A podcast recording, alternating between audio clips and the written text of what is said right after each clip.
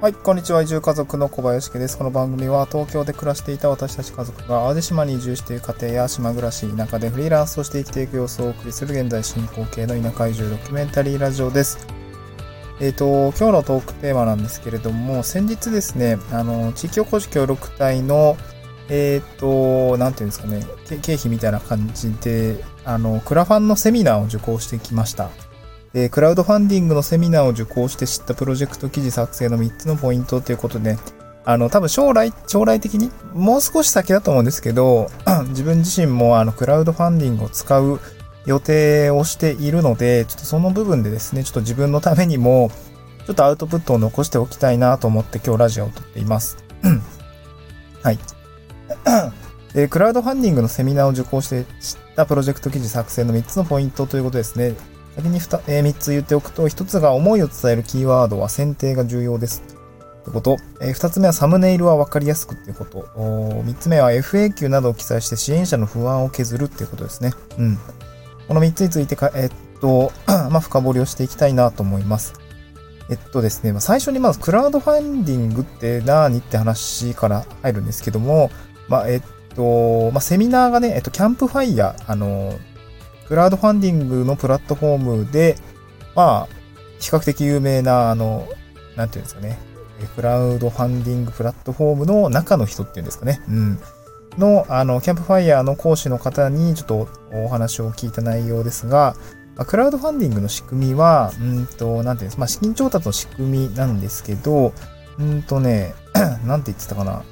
クラウドファンディングは支援が集まる仕組みではなくて、支援を集めることができる仕組みっていうところは、あの、まあ、勘違いされてることが多いので、十分に気をつけてくださいってことをね、すごく言っていました。すなわちですね、これ支援が集まる仕組みではなくて、支援を集めることができる仕組みなので、クラウドファンディングを、まあ、無条件で出せば支援が集まるというわけではなくて、工夫がいる？支援を集めるための工夫が 必要ですってことですね。あの、出せばすぐ集まるというわけではなくて、本当に支援を集めることができる仕組みの上で、工夫をするっていうことが必要であるというところは、まあ、こう大前提でありますっていうことを言っていました。うん。で、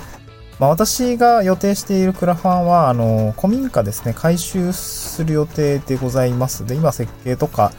法令の適用とか営業国許可申請書周りの話を進めてるとこなんですけども、結局その建物系直すのに結構お金がかかるんで、まあ、助成金などは活用してますが、自分で調達する部分もちょっと必要になってくるかなと思ってまして、まあ、これを受講、受講したっていう感じですね。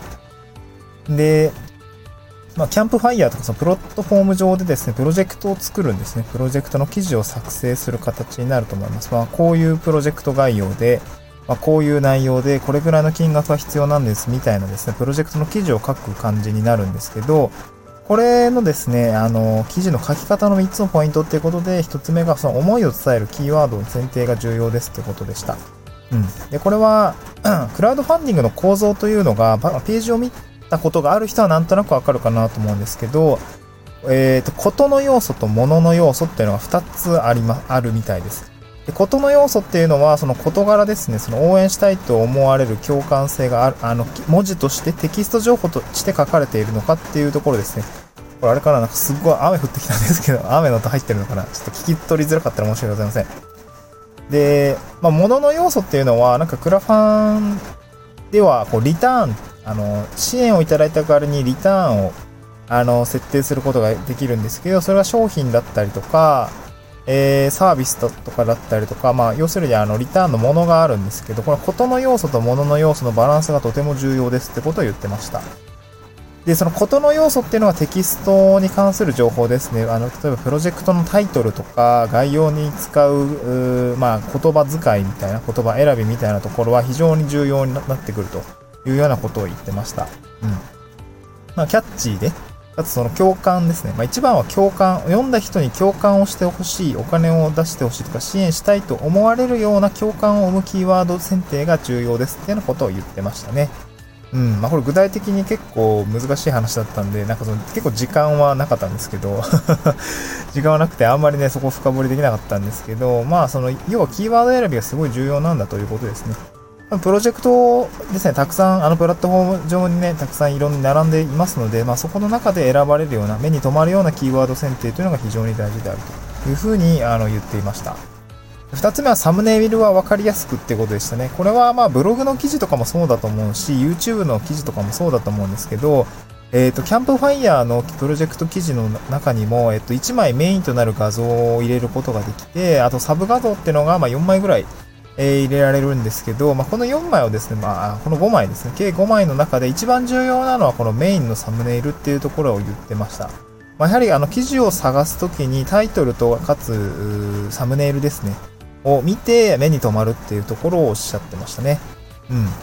でサムネイルの方はもし商品があるのであれば商品をあのしっかり掲載をすることが必要だし、あと、何のプロジェクトなのかっていうところも、あの、文字としては入れて、サムネイルの中に入れてあげるといいっていうふうに言ってましたね。うん。まあ、なので、この思いを伝えるサムネイルっていうのは分かりやすくするっていうことですね。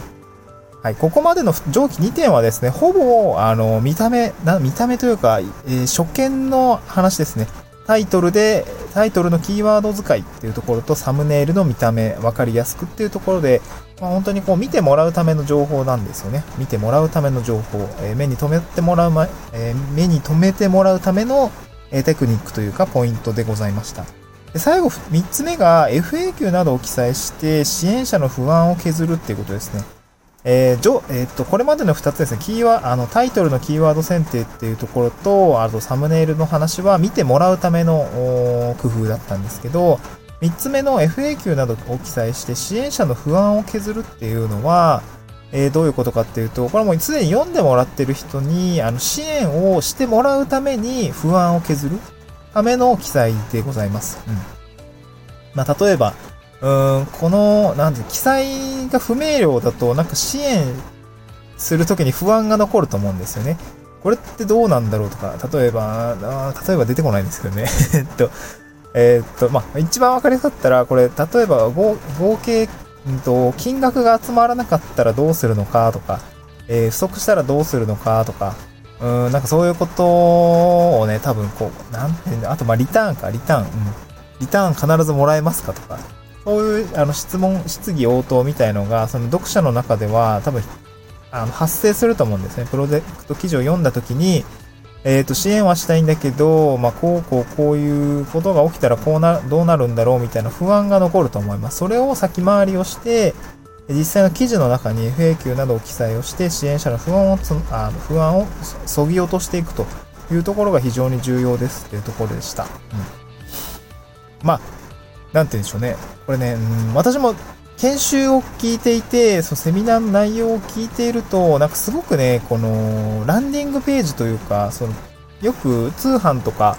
えー、ネットショッピングとか、あとまブログ記事もそうなんですけど、まあ、聞いてるとなんかすべてね、このライティングスキルにこう通じることだらけでございました。そう、キャッチーなキーワードを使うとか、サムネイルもそうだし、あとは不安をそぎ落とすっていうことは、まあ、その、コンバージョンさせるっていうことですかね。なんかその、相手に行動してもらうっていうところの、本当に、あの、FAQ、不安をなくすとか、まあ、他所、他所のこう、意見とか、打ち込みみたいなのも、まあ、あの、ランディングページに盛り込んだりすると思うんですけど、なんかそういう部分のテクニック的なところが、クラファンのあのプロジェクト記事作成時にもすごい使えるんだなっていうところが非常に、あの、なんていうんですかね、この最近ライティングの勉強をするに至ってはすごくね、なんかこう、やっぱり有用なんだなというところを感じました。うん、実際にね、これであの記事を読んだ、